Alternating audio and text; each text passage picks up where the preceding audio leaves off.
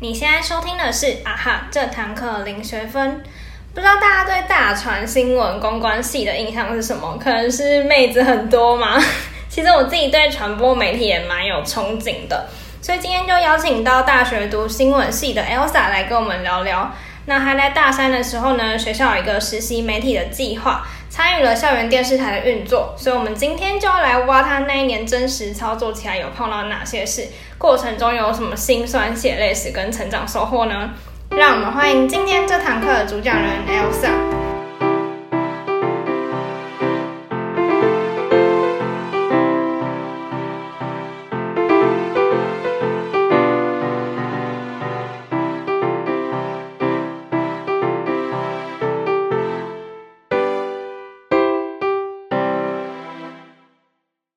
我是老吴。趁着今天这集刚好邀请到我新闻系的朋友，想跟大家分享一下我最近准备研究所一些心路历程。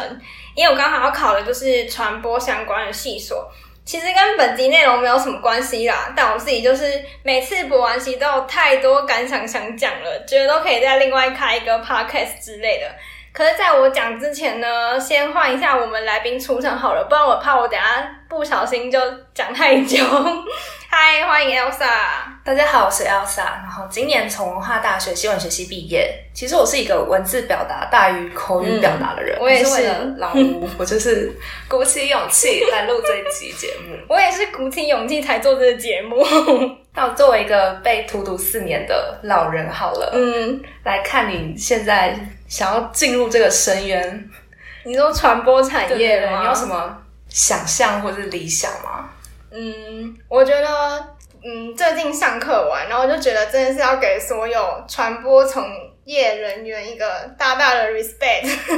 就是我觉得台湾媒体圈真的是充斥着各种政治势力啊、大企业控制、话语权掌握什么什么一大堆的，反正就是觉得媒体从业人员很辛苦哎，就是感觉应该也是蛮多人。进来之前蛮有理想的吧，可能有想有想要改变什么，但之后都被大家人家就是骂的那种什么小时候不努力，长大当记者 之类的。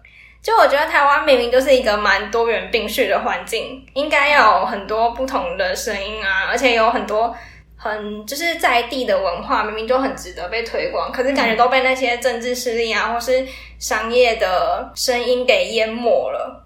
我觉得有点理想化，可是上完课就是会一直被推进，就是应该要一起打造一个公共领域的环境啊，然后应该要很理性，而且大家可以开放的讨论各种议题，不是被不是真的只有政党或是商业，感觉有点超远。反正就是希望，就是真的由衷的希望，可以有一个很多元开放的媒体生态。是，我也很希望。对啊，理想跟现实总是会有差距，所以我觉得很佩服独传，就是。要进入媒体圈的人呢，就只能说新闻业是需要热情来真的真的。可是不是就是热情也会被吞没吗？其实我蛮怕的，所以我希望我可以现在累积很多热情，然后再进去，再慢慢被吞没。就至少多一点热情，可以晚一点被吞没。对对对，浮在水面久一点。希望你可以就是打造我的未来，然后我再进去自己自己打造好吗？好啦，那我们回来聊一下，就是你那个实习媒体的经历。嗯，可以大家跟大家简介一下这个经历是在做什么，然后你们整个计划是怎么运作跟执行的吗？哦，好啊。首先，全台的新闻系基本上都会有校内实习媒体的规划，就是让学学生在学校的时候就可以累积很多的实务经验跟作品。然后帮助我们在毕业之后可以比较快的跟业界接轨。然后我读的文化新闻系，它的实习规划有分为校内实习跟校外实习。大三就是整个学期在校内经营校内的媒体，然后大三升大四的暑假就是到业界的媒体实习。然后我们是在大二升大三的时候，就会让学生选择要去哪一个校内实习媒体。小部分同学会选择就是做论文，他们就不参与这个校园媒体的经营。哦，所以他是可以选要做论文，或是选实习那种感觉。对，可是大部分人都会选择实习。对啦，如果是我才不要写嘞。通常会选要写论文的，就是蛮有目标，他们要继续考研究所那样。嗯，然后我就是选择要去电视台实习。啊，我首先先讲好了，学校分成平面报纸，然后广播跟电视台。嗯，我想要多学一点。然后就想要去电视台，因为电视台有包括文字、声音跟影像，它要用三种不同的媒介来叙说故事。嗯，所以我们我就特别对这个感兴趣，这样。嗯然后我们做的新闻呢，就是会在学校的各个电视墙播放，然后另外就网络你自己经营的网络平台。嗯，那可以说一下你在电视台里面担任的职务跟你职务的工作内容是什么吗？好啊，我觉得也是为了要多学一点，所以甄选干部，然后后来就是担任新闻部长这个职位，新闻部长听起来很厉害耶。就没有，这只是一个职称。然后因为气象电视台会分成两个主部门跟三个副部门，嗯然嗯后主部门就是新闻部跟节目部，副部门是工程部、多媒体部还有行销部。嗯然后因为是电视台嘛，新闻是一个蛮重要的一块。然后我就想说，因为我自己对对新闻非常有兴趣，我就想说，我们可以一起来做很多很好的新闻，就可能在业界因为一些商业考量没有办法做的嗯，议题，我们可以来做。你这就是那个还没有进媒体圈的热情吗？那时候就满怀热情，然后进去之后发现，哦，我们就是变成是采访组长兼任编辑，其实蛮忙的，就可能是业界它是分成两个人在做的事情。好，因为电视我们电视台规模比较小，所以就是一个人来做两份职务，这种感觉。是你们每个人都要就是这样身兼很多职对对对对，哦就一个部员的话，他会有一个主部门跟一个副部门，嗯所以他可能有可能同时在跑新闻，跑完新闻之后要回去棚内录新闻。哦，好酷哦。对，就一次可以学两种，就所以很忙，可是也很充实。对，可是也学到很多吧。对啊，嗯，那你们整个校园电视台大概是怎么运作的？好，刚才有说到两个主部门跟三个副部门嘛，那新闻部跟节目部按照字面上的意思就是产制新闻跟产制节目。嗯，好，三个副部门，行销部就是负责去找艺人录，嗯、台呼，就是我们会有一句 slogan 给一些知名人物录口号，录完之后就放在新闻的结束，就算是一个宣传。嗯，这样然后工程部就是负责把新闻部跑出来，新闻部记者跑出来的新闻，在每天晚上进棚录影。然后多媒体部就是负责制作，嗯，你们看新闻节目会有很多天空标或是吧，就是会有很多嗯小栏目，嗯那种嗯那种就是多媒体部在制作的。然后以新闻部的工作模式的话，就是我们跟各部门的关系大概是说，一周的开始，记者会先报告，然后我跟记者讨论完要跑什么新闻之后，记者去跑，然后收回来新闻之后，我开始排播，然后跟工程部说，那我们今天是录哪些新闻，然后就要准备好，嗯，新闻稿跟袋子，就 SOT，然后给工程部让他们录完，然后播出。嗯，所以你主要是负责采访跟编辑这两块。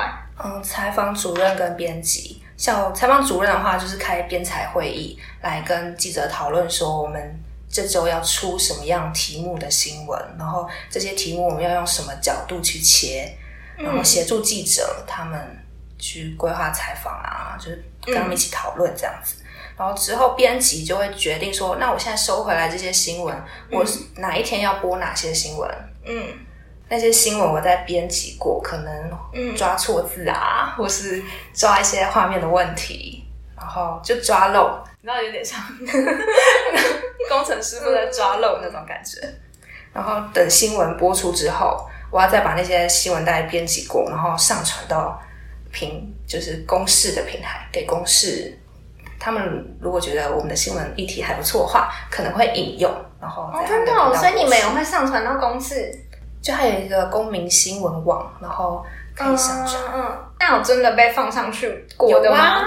有啊，像我在的那一年就有四十五则新闻有被用上去，很多哎、这样算很多吗？其他学校更多，就是我每个学校都有，然后我觉得嗯有四十五则蛮好的，对啊，因为被引用的话会有稍微会有一点稿费，然后我就希望嗯，记者努力跑新闻的同时，他们也可以有一些收获。很好哎、那我我想问，就是你刚刚讲到编采会议，那你说你们会决定这一周要要跑哪些新闻吗？就是那些来源，你们是怎么收集到，或是怎么发现有这些新闻的？哎，我是做新闻部长号，就是每一个礼拜请记者交副案，就是可能报题目，嗯，然后他们找的范围可能就是各大媒体有做的新闻，然后再去想说之后可以再怎么追踪。然后我自己的话，我会去看一些募资平台，哦，就会有一些新的创意，嗯然后可能会有一些公益的事情，他们想用新的方式来解决旧问题。我会对这方面比较有兴趣，所以我会往这边找。另外一个是中央社，它会有一个信息平台，可能有一些公关发出的新闻稿都可以在那边找到。所以有点算新闻，大部分也算是新闻在制的感觉吗？不算是新闻议题，新闻在制，这算是可能今天一家媒一家新闻媒体它做了这个议题，那我嗯，们知道这个议题之后，可能会想说，那以学生的角度来看，我们可以怎么做？哦或，是它是一个正在进行的事件，嗯然后是后续可能会怎么发展，我们要怎么来做这件事情？嗯嗯，好了解。所以，所以你比较接触比较多的是采访跟编辑这两块。对，嗯，那呃，因为我开始做这个 podcast 之后，就也要接触一些采访嘛。然后我觉得我自己在遇到采访上最大的问题，就是采访到现在，我都觉得我当下的反应好像还不够快，就是没办法很精确的就想到要回答来宾什么。就是我每次事后回去听我的音档，都会觉得说啊，应该要这样讲更好。就我自己也没有到很多采访经验里面，如果慢慢抓的话，可能就是我在问出口的同时，虽然我在听受访者给我的讯息，可是我同时脑袋要在想，那我下一个问题要想问什么？嗯可能他要讲到某个关键字，或是某个我不懂的地方，我想要继续深入了解，我就会先把它抄在我的小本本里面，哦然后等它快要结束之后，我再把那个句子构思一下，然后反馈给受访者，让他继续说下去，就这样顺着他的思路去。嗯嗯所以就可能访纲是这样列，可是跟访问的进行的顺序会不太一样。嗯，了解。那你开始问我学到什么吗？问你，我自己脑补了，不好意思。思。好，那那那那你觉得你在采访跟编辑上有就是有带给你什么不一样的软硬技能吗？不一样吗？我觉得也没有到不一样，就是你可能本来没有意识到，或者你觉得有什么让你觉得说哦，原来讲话要这样讲，或者写东西应该这样写之类的吗？细节真的太多，我就列几个。好，不然可以再另外开一集。觉得就像是为了可以在编采会议上提出不同的新闻角度，所以你在看新闻的时候，就不再只是单方面的接收讯息，而是在看到这个议题之后去思考说还可以怎么做，或是可以再怎么去访问谁比较好。然后以学生角度来，因为是校园媒体嘛，以学生角度来看这个议题的话，我们会最关心什么事情？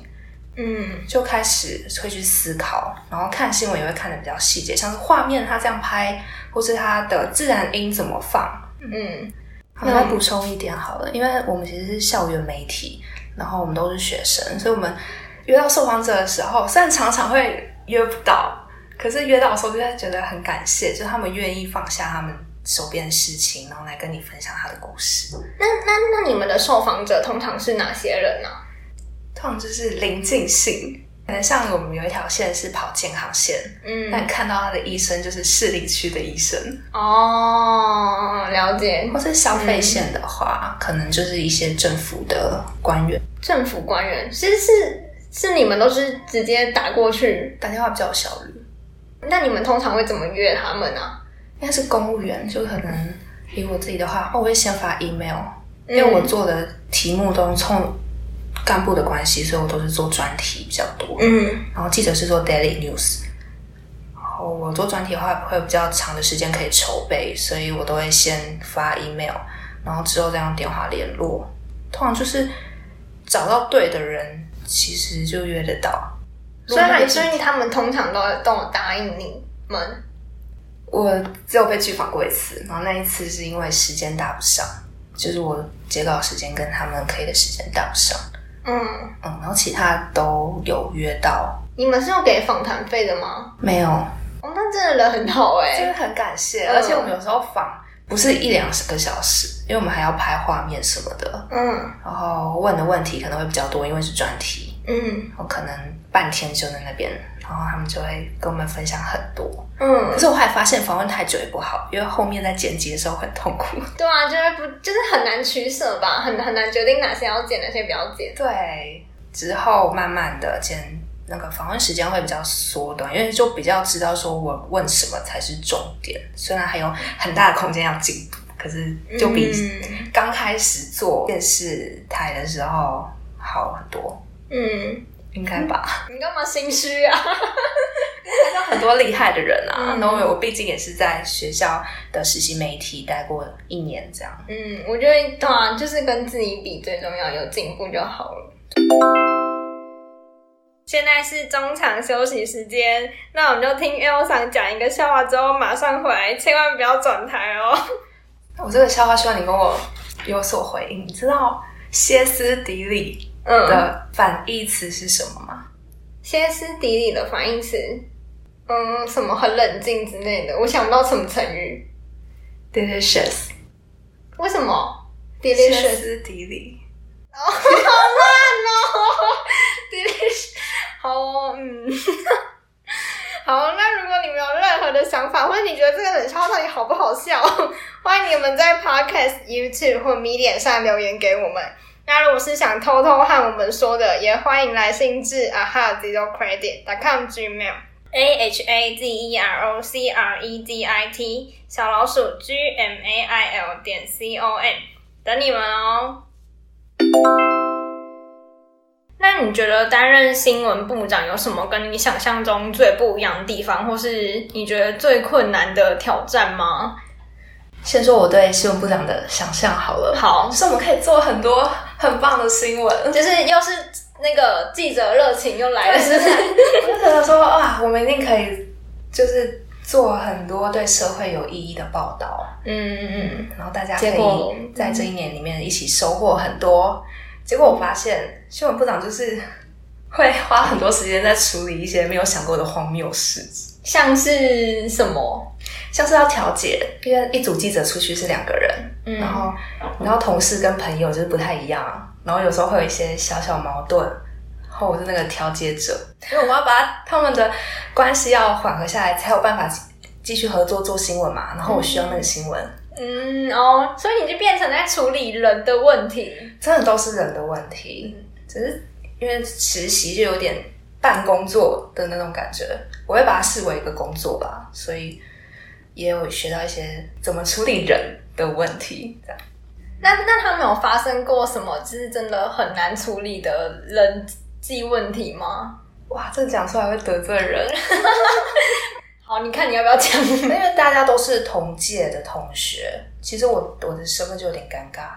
哦，对啦，真的哎，对啊，因为你又不是真的上司的那种感对，觉。而且我也没有特别厉害，我跟大家就是我们都是从零开始学习，只是我会施压给自己施很多压力，我想说我总要比别人多准备一点，我才有办法就是领导这整个团队这样子，所以我就会花蛮多时间在准备的，就给自己的责任感跟压力会蛮大的。我都看到收新闻袋的时候，可能每个礼拜会在开编采会的时候，除了报告之外，也会看上周的新闻，可能有哪些地方需要调整会比较好。可能这个袋子我们 A 地方要调整，然后它交回来之后，A 地方调整好了，可是出现 B 地方跟 C 地方又出现一些问题，哎，可是为什么啊？就是他如果他本来没问题的话，可能就是没有不太嗯，你在 PR 在拉影像的时候，你可能会动到，然后没有发现。哦嗯嗯嗯，就是其实输出完都要再检查一次。嗯然后我在看的时候发现啊，又有问题，可是我新闻要播了怎么办？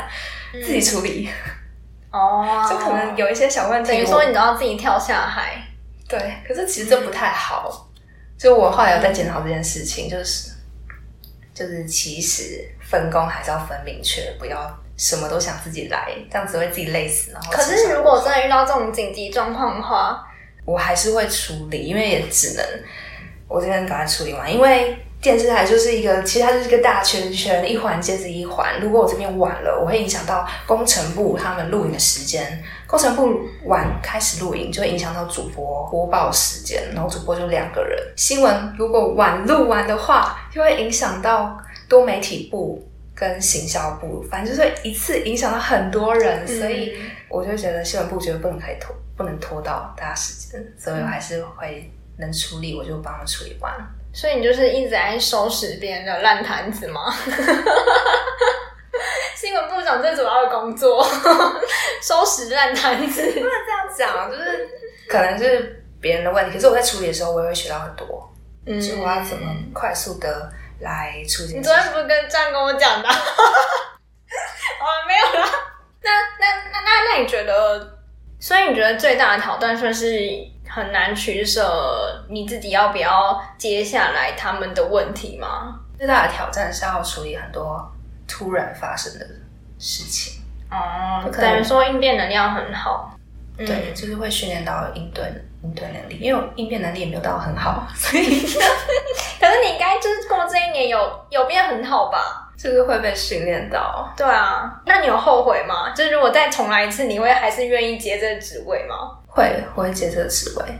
那你觉得你会做什么调整或改变吗？就是不要什么都自己来，要懂得分工。嗯，然后可能要再严格一点。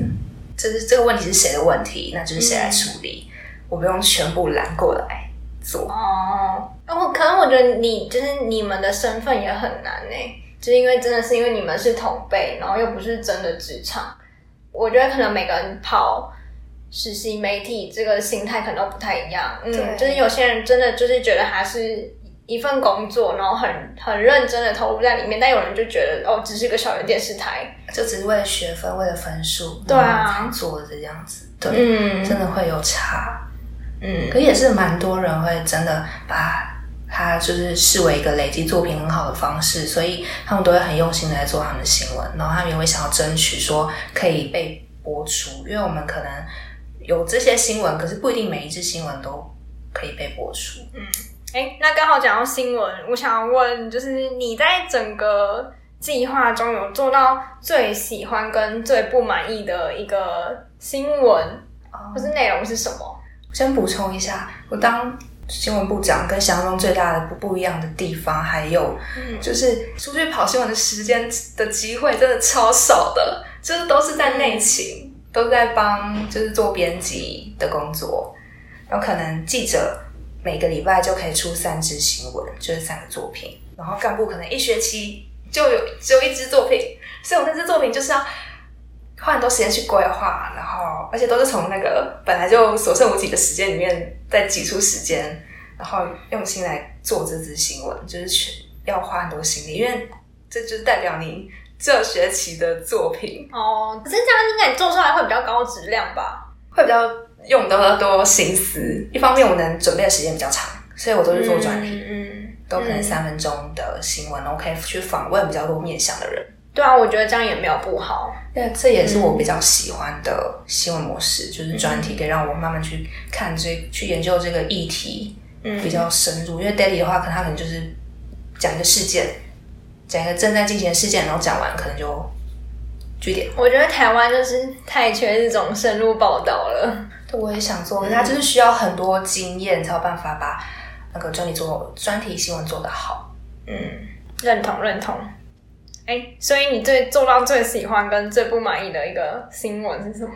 最喜欢的就是那时候参加公司的总编辑会议，然后那个会议上就是可以看到各校实习媒体的干部，然后了解他们。媒体运作的方式跟新闻取材的标准，然后会上还有一个新闻竞赛，就可以看到很多优秀的作品向他们学习。嗯，第一次参加的时候就会有那种新手运的感觉，玩游戏一样吗？就是有得到大家肯定，然后第一名这样。哦，真的，那时候真的超开心，很值得开心哎。对，那那时候就会一种哇，那那时候得奖的是什么什么内容？我们是做一个脊脊髓损伤，嗯，他们在现在科技进步之下，有产生了蛮多新的就业机会，然后我们就来讲说，脊髓损伤虽然可能下半身会比较行动不便，可是他们的脑袋还是功能是好的，嗯，所以其实很多工作他们还是可以做，只是因为可能脊髓损伤的关系，他们也会需要定期去厕所，就处理那个生理的需求这样。嗯嗯嗯，那则专题我做的蛮有感触的。嗯，那那那一阵子我就超超怕，就是我看到车子都超怕脊髓损伤吗？超怕自己脊髓损伤，因为很多脊髓损伤都是来自于车祸。哦，嗯，我那阵子过马路都很小心。那现在呢？现在还是很小心，因为你看看到他，呃，看到他们的就是的状态，不用去同情，是要同理。嗯，我觉得蛮重要。我理解理解，对，嗯，就是其实都是一般人，我好像用词不太准确。嗯，我觉得很多弱势都是啊，就是不用觉得他们是定义他们为怎么样的人，就是他们都是跟我们一样的人。就是我经过访问之后，我才发现说，哦，他们其实需要的不是嗯政府给他们一些什么特别的。特别的待遇啊什么，他就是需要大家就是一视同仁，嗯。嗯，所以他们只是需要一一视同仁一个呃平等的求职机会，嗯，然后因为很多人就会呃直接说哦你们就是只能做哪些工作哪些工作，可是其实并不是这样，嗯，其实发展蛮多元的，然后处理掉一些可能有一些限制解决的话，那那那我觉得你们第一名合理。那时候是很感谢跟我一起参加的 partner，因为他很会表达言语表达。嗯嗯嗯。那你觉得最最不满意的呢？最不满意的时候就是在办主播大赛的时候，我们那时候是下学期，然后我是新闻部部长，然后又是那个主播大赛的宣传组长，就两一手一个事情，然后完全忙不过来，然后我又喜欢什么都自己来，就没有办法面面俱到。所以活动初期的行销成效不好，然后我就在编辑会，呃，干部会有被检讨这件事情的。嗯，他们怎么检？是是会怎样检讨你们？哦，就是会讨论啦，也没有到检讨，因为都是同辈，都是同。我以为赚钱嘛什么之类的嘞，没有，吓死人了。然后后来虽然有调整方式，有达成比较好的。就是报名人数有满额啦，就达成目标这样。可是我现在回去想，如果我有适度的调度人手的话，其实效果可以更好。你说你那时候就是懒着，然后什么都自己做这样？对，我后来有反省过这个问题，就是没有办法信任别人。嗯，我我我觉得我自己也有一点，可是我可能没有到不信任别人这样，就是会觉得，因为因为每个人都每个人做事的方法嘛，然后就会觉得。自己的做事方法比较好，因这样讲对吗？就是就是会觉得你怎么那样做啊，或是明明就有更好，或是更快，或是更有效率的方法，我也会觉得哦，我自己做的比较快。对对对对对。然后我记得我之前去听那个好好好学校他们演讲，然后就就就有人有也有人问到他说，就是嗯，因为很多小公司创立就是从最最早创开始嘛，然后就是很多事情都要自己做。可是，如果你公司越来越大之后，你势必一定要下放一些职务啊，或者权利给别人，不然就是你真的会自己做到死。然后那时候，好好的创办人吗？忘记他的 title 是什么了。就是他，他也是说，就是真真的是要懂得下放权利，不然就是你真的是自己做到死。嗯，真的，就是呃，怎么讲？反而那些比较上上上位的人，他们要。去想的不是一些，就是一些做事的过程或是方法。你当然有你比较好的方法，可是就是到达最终点的那条路不是只有一条，就是可以试着让别人去踹踹看他自己的方法，然后找到了最更适合他的。然后我们不是我们，我我不是他们那些厉害的人，那些厉害的人就是他们应该要想的是一些大方向跟大架构，这样底下人也才有。依循的标准，嗯嗯嗯嗯，我就觉得他讲的很好。对，也是经过这件事情，我就意识到说，哦，我应该要怎么调整我的做事方法。因为如果我今天没有当这个干部，我永远不会知道说，哦，我这么的这么对自己我觉得自己的万能之类的，好像还蛮多人会遇到的问题哎。所以我很庆幸，我可以在大三的时候意识到这个事情，然后开始调整。嗯，好，那你觉得在这个经历中带给你最大的成长收获或者是改变是什么？有影响你就是现在不管是人生观或做事观什么的部分吗？收获跟改变真的数不清，像我刚才讲的，然后以人影响人生的程度来选择的话，嗯，最大的收获就是和压力共处的能力。嗯，因为我那刚才有说到，一边要处理新闻，一边要办那个主播大赛，时间的安排我其实排的很糟。就让我每天都属于那种神经很紧绷那种，觉得脑袋脑袋会有一个代办清单，然后永远是满的。你那时候睡多，就每天睡多久啊？哎，我还是有睡饱吧，就还是有善待自己。因为我可能回家一两点，然后我就睡，然后睡到隔天八点。哎，回家一两点也很晚呢。可是我我就是不会有什么生活。哦，你说就是起床然后就开始做事，然后对对对，就是直接倒。对啊，这样很不好哎。可是我觉得睡觉更重要啦。哦，对啦，对啦，也是睡睡觉也是生活一部分。而且我那天每天一定要喝一杯咖啡，不然我会觉得我没有办法集中。嗯，就是有点咖啡成，因咖啡成瘾，就是需要咖啡因来支撑我 的脑袋清清晰的思考。这样，嗯，那那那你说学会跟压力共处是怎么样的一个状态？哦，应该是说我怎么意识到，嗯，我没有办法，我那时候没有办法跟压力共处这件事情，就是那时候主主播大赛刚开始，事情那个行销的成效很不好，然后代办事项很多，我的压力很大，可是我一直在忍，我没有没有到意识到自己在忍，哦，嗯，好像像压力锅一样，嗯，我没有我没有听到他在尖，我没有听到我自己的心理状况在尖叫，然后他突然某某一天。爆炸！你描述的好生动，我有画面。而且那个爆炸是怎样？是我直接坐在我那个位置上，电视台的位置上，然后我那时候还在忍哦，然后我跟我是比较好的朋友，还在来跟我说你怎么了？我就直接大爆哭。你知道突然突然人家就在人家面前大爆哭吗？对，还好那个人一定觉得超莫名其妙。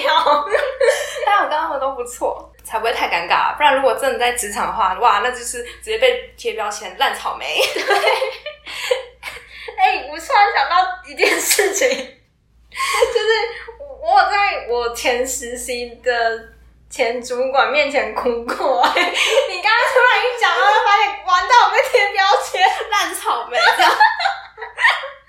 可是我那时候也真的是压，没有，因为因为我前主管呢就是他很像嗯朋友。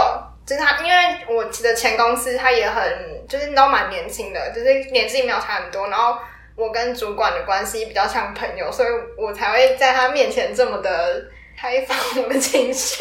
哎，可是我那时候真的整个晚上哭不停，就是我忍住了，然后出来，嗯，而且我跟那种没没有很熟的，会一直哭，哎，我觉得超丢脸。你现在想起来，一定觉得 天哪，我那时候在干嘛？可是我那时候哭完以后好超多的，就是释放完之后，嗯，情绪是真的需要被释放。对，可是我觉得这种爆哭的，其实对自己并不好。而且新闻业本身就是一个超高压的行业啊，所以我一样很庆幸我在进去业界前就先意识到我这个地方需要调整。那那那你后来有觉得找到什么比较适合调节压力的方法吗？我去打拳击哦，真的，我觉得拳击真的有用，因为前阵子我有一个呃截稿日，然后我们那时候还有一点事情没做，我那天超焦虑的，可是我又需要等别人给我东西，我就在那边空等空焦虑这样。后来我就去上拳击，然后上完之后真的情绪好很多，就流一些汗，然后释放一些出拳，我。对面没有对象，而且打包他没有对象，就是出拳这样流一点汗，那个压力跟焦虑感就被释放出来。我我自己排解压力也有一个方法，就是正式运动，运动真的很有用，真的推荐大家运动，快点去运动，有 益于生理，也有益于心理，真的很棒。好，那来问你最后一个问题，就是如果时光倒流的话，你最希望在大学的时候做的一件事，或是学的概念就是早一点把英文证照考到。我上一个来宾也说英文呢，好重要，大家都觉得英文很重要。而且让我很后蛮后悔的一件事情，就是因为本来有一个通讯社的实习机会，嗯，可是因为我没有英文的证照，所以就错过了。哦，不然那其实那个实习机会，对，对我就我蛮想要的，因为也是我有先投，就算是履历过去这样。还有我们那时候毕业，就是可能大三大四的时候，也没有想过说，哦，现在会有疫情爆发。然后想说，我本来想说毕业后可以就去个蒙古做那新闻类的职工，一个月再回来。对，那那也那也需要英文的证照。我想说没关系，我大四再考。结果我现在考到了，飞不出去了。那他之后可以再申请吗？可以啊，他就是一直都会有。哎，可是他是美国的机构，然后现在中美关系不好，我现在有点担心。完蛋，结果整个国，整个之后都去不了了。不会啊，你就找，应该还是有其他机会吧。可是我现在最闲的时候已经过去。哦，对，如果之后开始工作之后，就很难说了。对，嗯。好啊，真的，大大家真的要读好英文，不要大学之后真的每个人都觉得英文太重要了。真的，嗯，而且它是一个，就是嗯，我觉得它不是一种语言而已，是一种工具，让你嗯，而且是可以让你接收更多资讯的一个管道。对，就是会英文好的话，你看的世界会更宽广。嗯，因为毕竟网络上有很大比例的最新的内容。都是英文啊，就是真的，你接受到中文内容的时候，已经是人家好好几天前的，对对对，对啊。好，那就谢谢 Elsa 来到这堂课领学分，耶，谢谢，不客气。听完 Elsa 的分享后，知道校园电视台的运作确实不容易，每个环节彼此都紧密相扣。每个人也都是其中的重要角色。面对事情这么多的状态下，学会和压力共处，让它成为你的动力，而不是阻力，确实是一个大必修课题。也期待未来我们的传播媒体业可以产制更多的好内容，让大家一起看见社会真相。非常感谢听到这里的你。